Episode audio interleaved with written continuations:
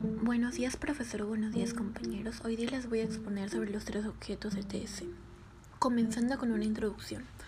La tecnología en estos tiempos es muy importante ya que nos ayuda a tener diferentes tipos de conocimiento acerca de las cosas, cómo van evolucionando para poder ser adquirida por el consumidor. Es por eso que el objetivo de ese trabajo es hacer un análisis de tres objetos, los cuales son un collar, un celular y un par de zapatillas, desde la perspectiva de la tecnología, a través de la siguiente pregunta, número 22. ¿Qué papel desempeñan los expertos a la hora de influir en nuestro consumo o adquisición del conocimiento?